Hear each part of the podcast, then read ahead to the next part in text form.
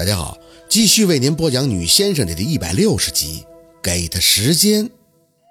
宝四强忍着骂他的冲动，连连张口：“陆佩现在能不能说话？他要能说话，你把电话给他，我问他怎么样。”“哦哦哦，那大大能，你等会啊。”“陆陆大哥，我四姐呀。”嘟，通话断了。宝四彻底毛了。九年前，沈明远他们突然从他家离开的那种不安感纷沓来袭。宝四拼命地拨打小六的电话，可他怎么都不接。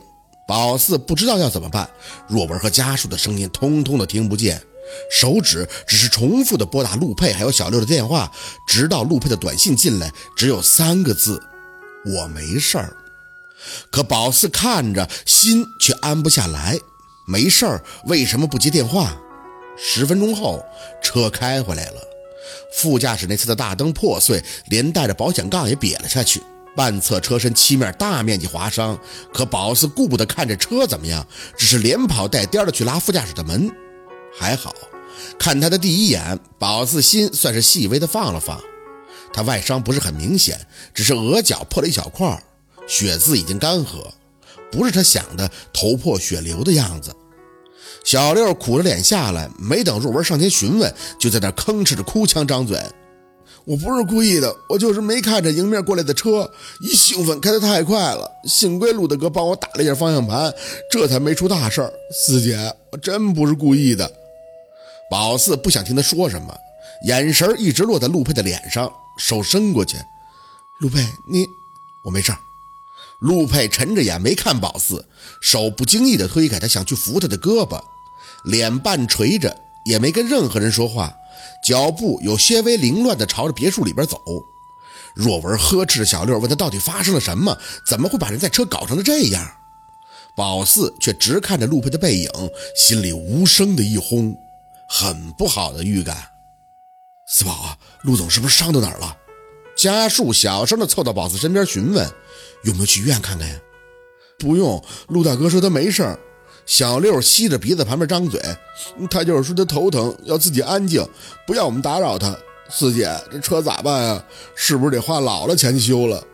四姐，头疼，不想搭理小六，跟在陆佩身后，噔噔噔的上了楼。他脚步一刻未停的直奔卧室，背对着宝四站在床边，似浑身隐忍，手在用力，但不停的颤抖。犹豫了一下，宝四没敢上前。陆佩，你怎么了？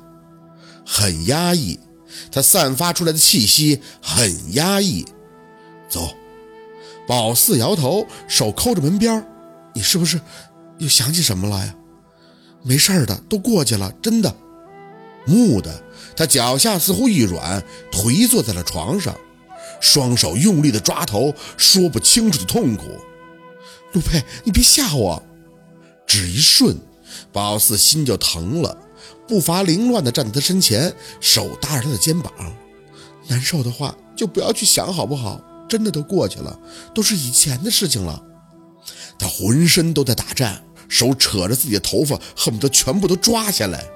宝四不知道要怎么办，眼前有些模糊的看不清楚，伸出手直接抱住了他。别想了，我求你了，别想了。你不说只看结果吗？有些事情过去好些年了，不是吗？宝四，宝四，他颤声念着宝四的名字，声音第一次让他听出无助的惊恐。宝四用力地抱着我，在这里，我在，你别吓我，千万别吓我呀！腰间一紧，他的脸整个埋在宝四的胸口，力道大的让宝四有些喘不上气来。但宝四没动，能做的就是搂住他的头，嘴里胡乱的轻声安慰着。他身上一直抖，一种寒冷的气息似乎随着他的毛孔在不停地往外扩散，像是冬日突然掉进了冰窟窿。爬出来后，那种透着骨的冷，控制不住的哆嗦，从牙齿到脚趾都在打颤。宝四想到了热汤，这一刻能温暖陆佩的热汤在哪里呀？不知道过了多久，宝四跟陆佩就保持着这个姿势一动不动。他浑身都在用力，从内到外都在僵硬，除了抱紧他，能给他一丝丝可以给予的温暖，剩下的什么都做不了。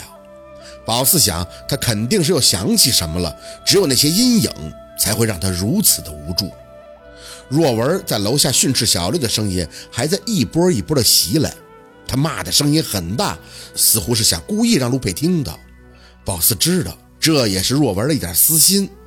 陆佩那车谁都知道有多贵，别说赔了，修一般人都修不起。家树很安静，中途只是上来看了一次，远远的，只是在走廊朝着卧室的方向瞄了一眼。他肯定是看到了。看到了陆佩坐在床边抱着宝四，可他没多说什么，转头又下去了。为什么呀？陆佩哑着嗓子，终于吐出了字：“为什么会是这样？”宝四不知道自己什么时候哭的，感觉到的时候，眼泪已经落到他的头上。你想起什么了？他抱着宝四，还是没松手，发闷的声音在宝四的胸前细微的传出：“全部。”宝四心口抽搐，毫无喜悦之感。曾经最想的就是陆佩能记起他，能记起一切，能回去看看他。但这样的想法，早在宝四知道沈明远的真正死因后就销声匿迹了。现在甚至不敢叫他陆星月，故意遗忘了这个名字，怕刺激到他。宝四不想他记起来，知道那太残忍，太血腥了。我舅舅。舅舅，夏天穿的衣服薄，宝四感觉他贴着的衣服有些潮润，他哭了。谁说男人不哭的？藏得深，未必就是没感情啊。如果若文是在他怀里那么残忍的没头死去，喉管里血喷了宝四满脸，让他看着这世界一片猩红，宝四也会疯的。吸了一下鼻子，宝四语气尽量放了几分轻松。卢二，你是不是会怪我？怪我骗你，骗你说沈叔叔是在我们家散心的。可我不是故意的，我怕你想起这些东西，我想你放下。都过去九年了，对不对？他没再说话，搂着宝四的胳膊渐渐地松开。宝四有些徒劳的想抓他的手，但他对着宝四的手腕轻轻一推，有些回避，脸垂得太低，看不到表情。让我一个人静静。陆二，我想静静。宝四想说很多话，可却如鲠在喉，一个字都吐不出来了。空气微微流动，他低头垂着，谢坐在床边儿，胳膊肘撑着膝盖。关上门的那刹，看见他把手附到了自己的脸上，痛苦难言。提线木偶，忽然就想起了这四个字。这一刻的陆二，就像是个庞大没有筋骨的提线木偶。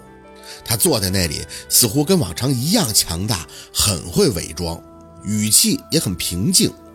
但只要对着他的肩膀轻轻一推，他就会轰然倒地，化作虚无。脚下像踩了棉花，软软的下着楼梯。宝四不知道陆佩恢复记忆是好事还是坏事，但觉得自己在他那儿没什么是解释不清楚的，是骗他了。但他会理解自己的苦衷啊，这又不是什么大事儿。宝四还没学会怎么做人家的女朋友，但现在不担心别的，只关心他的身体。小六被若文训斥的不停的抹着眼泪，能看出他吓到了。一见宝四六神无主的下来，几步就迎上前，抓住宝四的胳膊：“四姐，陆大哥怎么说呀？他是不是生我气了？”宝四被他扯着胳膊摇来晃去。家树却着急，过来拉开小六：“你别这么着急，我想陆总应该不会因为这车怎么样的。”家树的意思，宝四懂，他看出来他跟陆佩关系不一般了。宝四看向小六，头木讷的摇了摇，嗓子眼细得厉害，挤出声音都很费劲。他没怪你。若文有些担心的看着宝四：“四宝啊，你脸色很差，小陆是不是为难你了？”宝四还是摇头。真希望他为难自己，吼他，可他什么都没说，太平静了，这是最恐怖的。没事，他想静静，他有头疼的毛病。